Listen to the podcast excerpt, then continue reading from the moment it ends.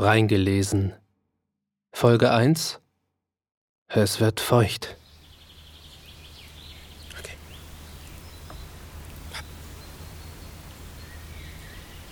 Okay. Okay. Hopp.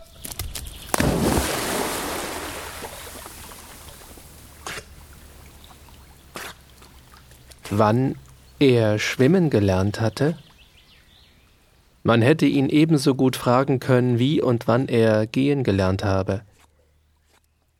Er wusste nicht mehr, wann er das erste Mal ins Wasser gegangen war, aber seine ersten Kindheitserinnerungen waren mit dem Wasser verknüpft, das sein Element war und in dem er lag, wie er auf der Erde ging. Er war ein geborener Schwimmer. Er hieß Franz Felder, und war der Sohn sehr braver und sehr armer Eltern in Berlin-O, der fünfte unter achten. Alle waren es stämmige Kerle mit dunklen Haaren und klaren Augen, und beide Eltern hatten vollauf zu tun, die hungrigen Mäuler vom Morgen bis zum Abend zu stopfen, von denen mindestens eines immer nach einer Stulle aufgesperrt war. Sie taten es redlich und gern, und zu hungern brauchte keines, aber damit war auch der Kreis ihrer elterlichen Pflichten geschlossen. Und sobald wie nur möglich blieben die Kinder einander und sich selbst überlassen und mussten sich mit durchs Leben helfen, so gut oder so schlecht, wie es eben ging. Der Älteste lernte eben aus, als der kleine Franz geboren wurde, und nach diesem kamen noch drei, die, wie er vor dem den vorhergegangenen Älteren, so nun seiner Obhut mit anvertraut wurden, sobald er selbst auf den Füßen stehen konnte. Ohne viel Worte und ohne jede Zärtlichkeit herrschte immer ein gutes Zusammenhalten zwischen den Brüdern. Es äußerte sich hauptsächlich ebensowohl in derben Prügeleien wie in solidarischem Durchhelfen bei allen kleinen und großen Fährlichkeiten ihrer im Ganzen und Großen recht mühseligen, aber nicht unglücklichen Jugend. Er hatte das Schwimmen nie gelernt. Wenigstens konnte er schwimmen, solange er zurückzudenken vermochte, und das war etwa bis in sein viertes Jahr. Damals fiel er auf einer Landpartie, deren Höhepunkt eine Kahnfahrt bildete, ins Wasser. Die Frauen kreischten und die Männer fluchten, während er herausgeholt wurde, aber ihm machte die Sache Spaß, und er lachte seelenvergnügt, so dass jemand sagte, der fällt uns gleich zu seinem eigenen Vergnügen noch einmal hinein. Was die entsetzte Mutter veranlasste, ihren Franz für diesen Tag wenigstens nicht mehr von der Seite zu lassen. Aber das war eine jener Erinnerungen, die nur deshalb so stark in uns zu liegen scheinen, weil wiederholte Erzählungen anderer sie stützen und halten. In Wirklichkeit sah sich Franz Felder in seinen Gedanken zuerst als kleinen Jungen von fünf Jahren lange lange warme Sommernachmittagsstunden am Ufer der Spree bei Treptow. Seine Eltern wohnten damals in einem kleinen heißen Zimmer in einem Hinterhause der Fruchtstraße. Aber der Vater hatte es zum großen Jubel der ganzen Familie fertiggebracht, für den Sommer auf einem der Felder am Treptower Bahnhof eine der vielen Lauben zu mieten, und man hatte nun ein winziges Stückchen Erde, auf dem man einige Kohlköpfe ziehen und zu dem man hinauspilgern konnte in dem stolzen Gefühl eigenen Besitztums. Der Vater und der eine oder andere der älteren Brüder, die schon arbeiteten, kamen erst des Abends. Aber die Mutter, welche kränkelte, verbrachte oft mit den Jüngsten ganze Tage auf dem reizlosen Fleck, wo sie wenigstens in freier Luft war. So oft er nur konnte, rückte Franz aus. Erst klagte und schalt die Mutter, dann ließ sie ihn laufen, da es doch nichts half, ihn zurückhalten zu wollen. Eine besondere Anziehungskraft hatte für ihn ein großer Holzplatz an der Spree. Seit er einmal dort umherschlendernd für den Zimmermeister eine Weiße geholt hatte, stand ihm der Zutritt gegen Leistung gelegentlich gleicher und ähnlicher kleiner Dienste offen, und nichts hinderte ihn, zwischen den Balken und Stämmen herumzuklettern, so viel er wollte. So wurde der Holzplatz seine Heimat für diesen Sommer. aus Spänen kleine Kähne zu bauen, sie mit einem Knopf oder irgendetwas anderem zu befrachten, sie dem großen Wasser anzuvertrauen und zu sehen, wie es sie hintrieb und verschlang, wurde er nie müde. Oder Gräben und Buchten zu bilden und das Wasser hineinzuleiten und herumzupanschen und zu manchen, bis der Feierabend allen seinen Spielen für diesen Tag ein Ende machte. Ein besonderes Fest war es jedes Mal, wenn er in einem wirklich großen Boote, das von der anderen Seite herübergekommen war und anlegte, ein Stück mitgenommen wurde, oder etwa gar selbst eine Petschel führen durfte. Aber am meisten von allem lockte ihn das Wasser selbst. Und sechsmal an heißen Sommertagen mindestens warf er Hemde und Hose in den Sand und tauchte sich in die braune, träge, lauwarme Flut. Er schwamm schon wie ein Fisch. Er ging auf den Grund und holte Steine aus dem Schlamm herauf, er glitt unter den Flößen durch und verschwand hier, um dort in die Höhe zu kommen, und er lernte seinen ersten Sprung, den einfachen Kopfsprung. Erst vom Rand des Flosses, dann von dem des Nachens, endlich von dem des großen Spreekahnes plumpste er, den Kopf voran und mit ausgespreizten Beinen, wie ein Frosch ins Wasser. Ach, und wie war es schön, den nassen Körper in das heiße Sägemehl zu werfen, sich auf Bauch und Rücken darin herumzuwälzen und dann den weißen Pelz mit einem Sprunge wieder abzuwaschen.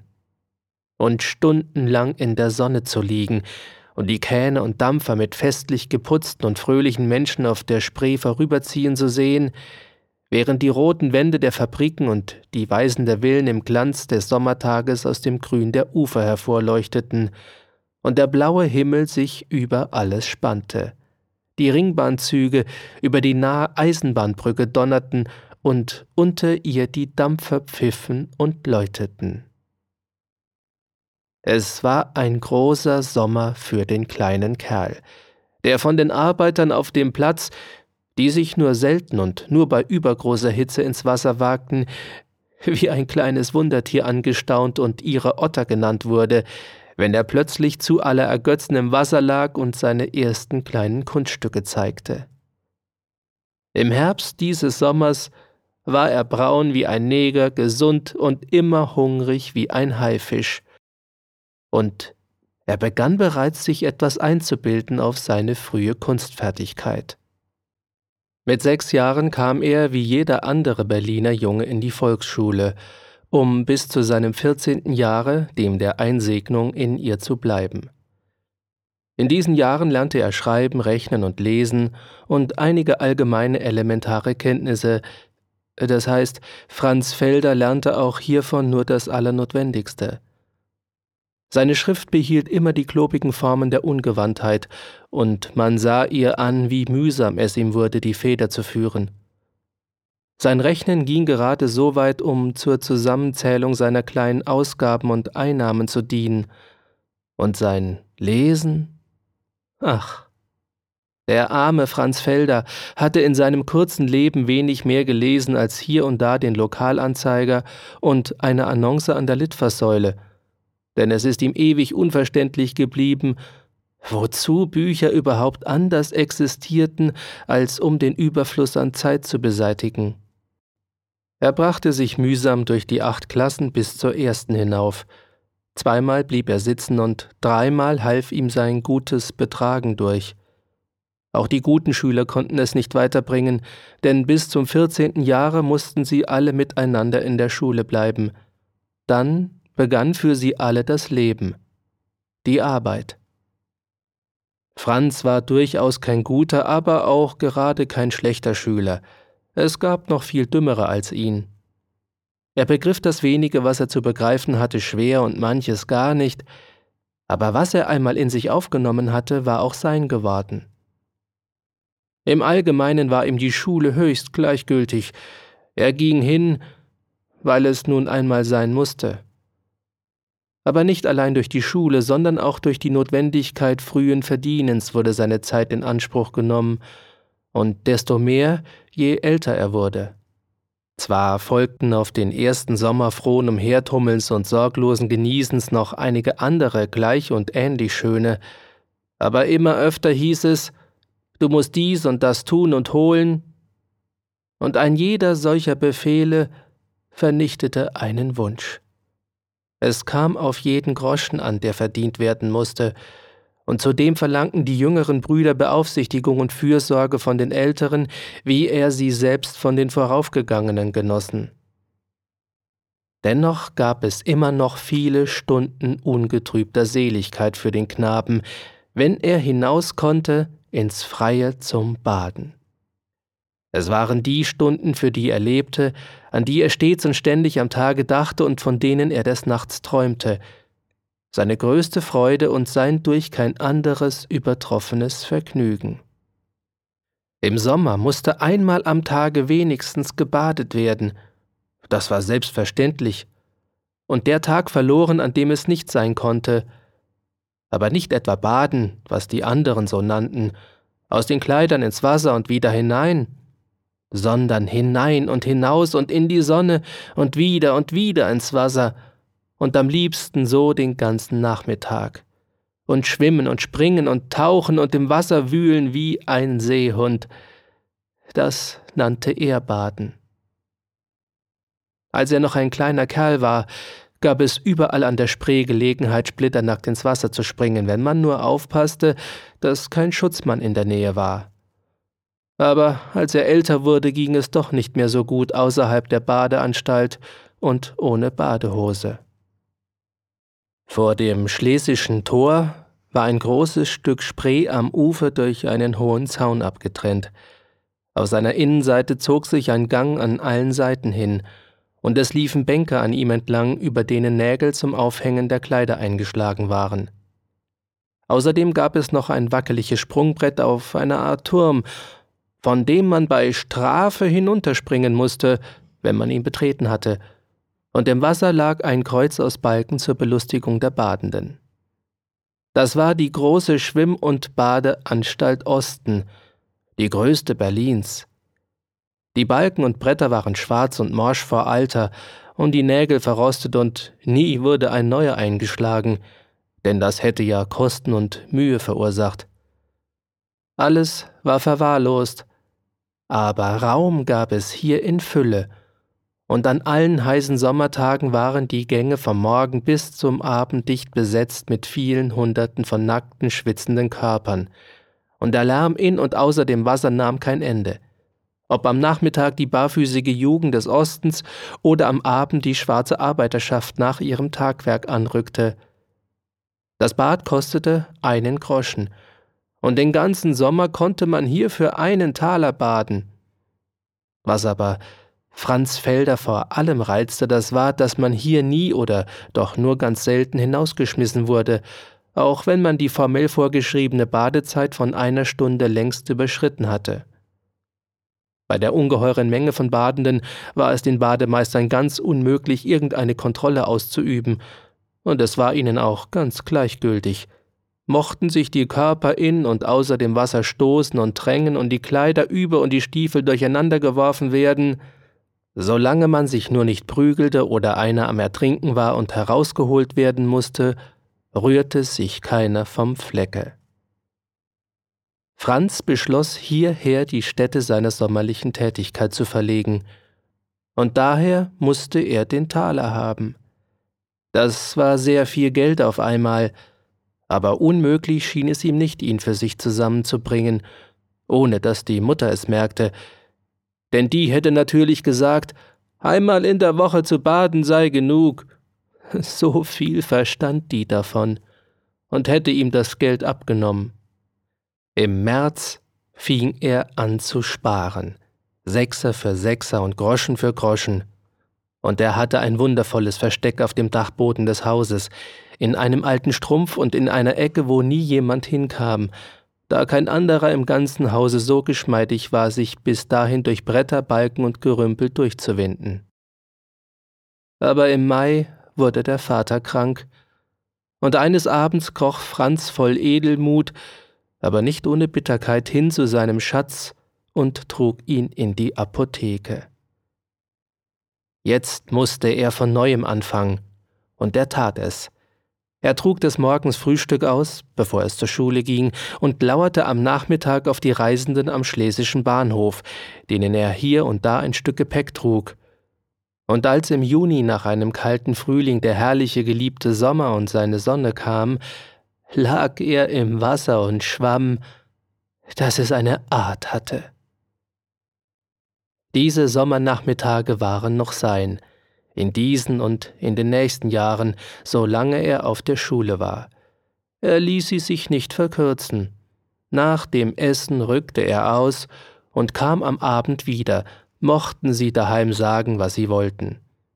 Zwischen diesen vier schwarzen hässlichen Bretterwänden, die alles nur nicht den Himmel versperrten, verbrachte er die langen Stunden ungezählter Nachmittage. Hier war die Welt, in der er lebte.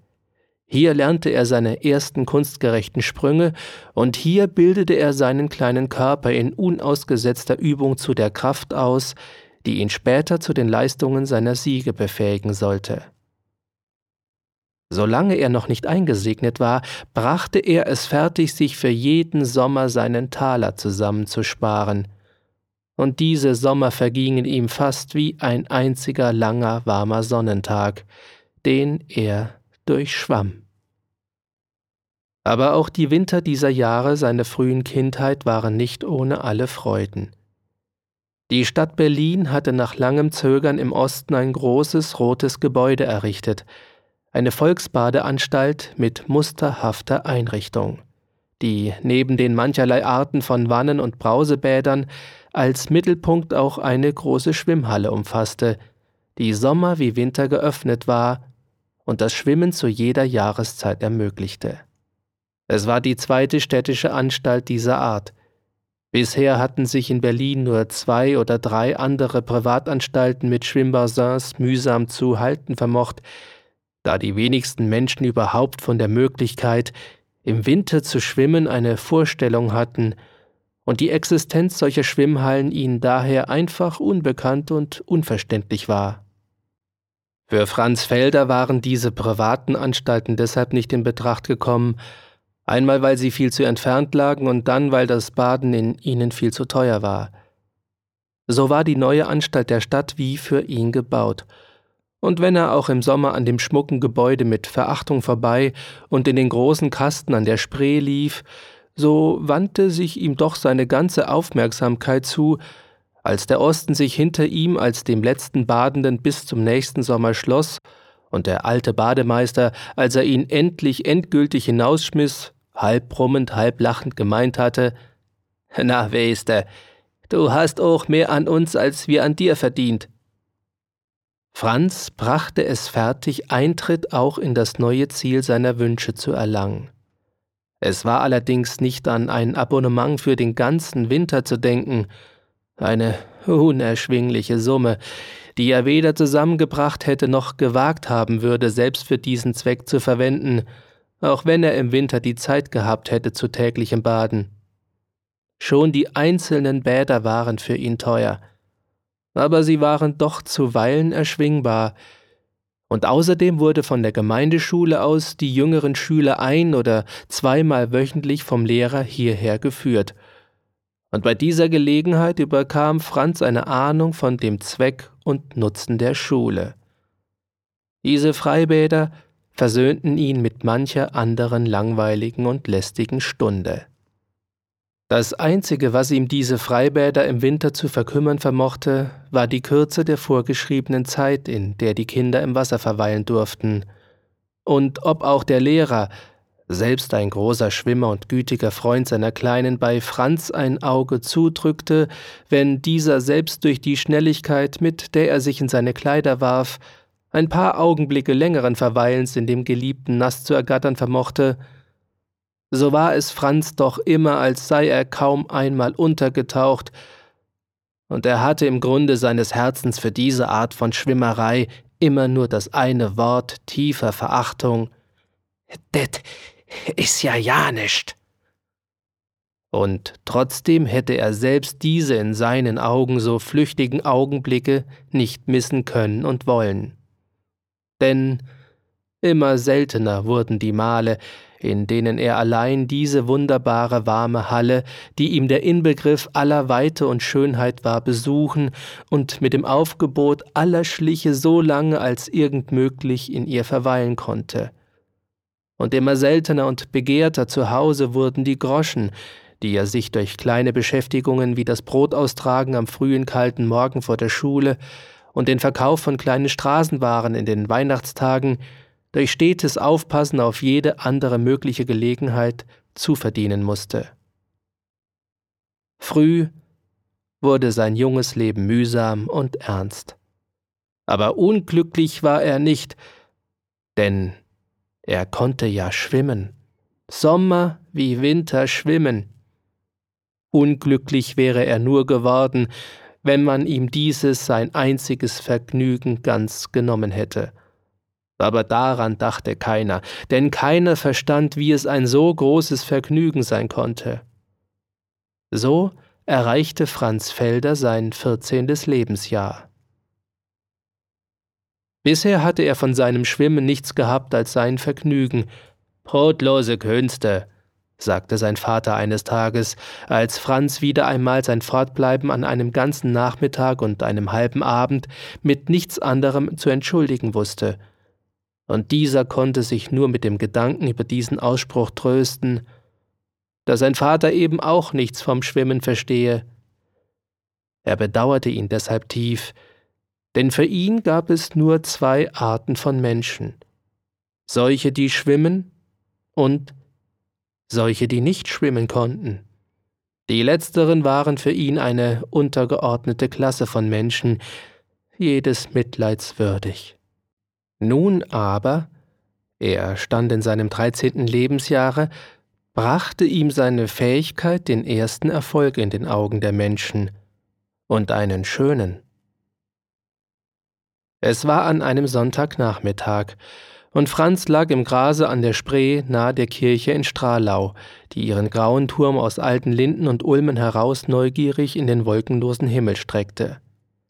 Franz war ganz allein, seinen Freunden, die ihn zu einer Wasserpartie nach Sadova überreden wollten, hatte er einen Korb gegeben, einmal weil ein paar mitmachten, die ihm nicht passten, da sie ihm zu rüdig waren, und sodann, weil er nur drei Sechser in der Tasche hatte, über die bereits anderweitig für morgen verfügt war.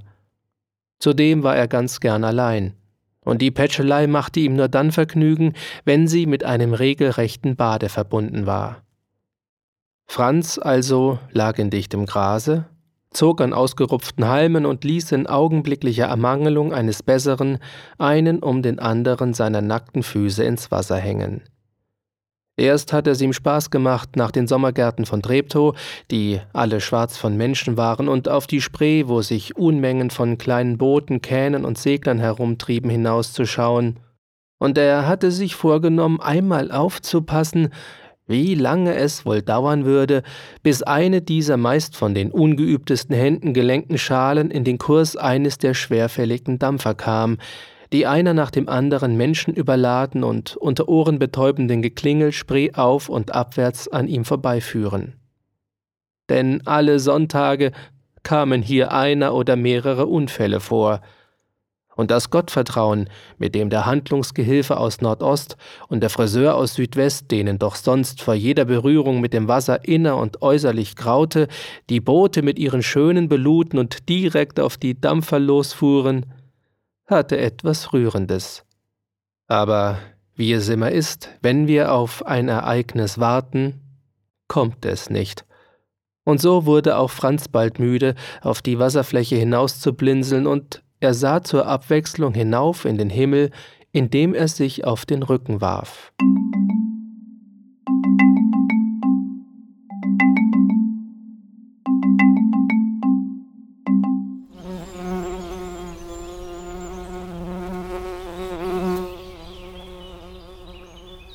Würden Sie weiterlesen? Haben Ihnen die ersten Seiten dieses Buches gefallen? Na? Also mir hat's gefallen und ich würde es auch weiterlesen. Und äh, Sie können das natürlich auch. Der Autor des Buches, des Romans ist John Henry Mackay und leider schon verstorben, lebte von 1864 bis 1933. Näheres dazu bei wikipedia.org. Und das Buch können Sie kostenfrei lesen bei... ja, Schnuffi. Also kostenfrei können Sie dieses Buch lesen bei gutenberg.spiegel.de. Ich bedanke mich. Bis zum nächsten Mal.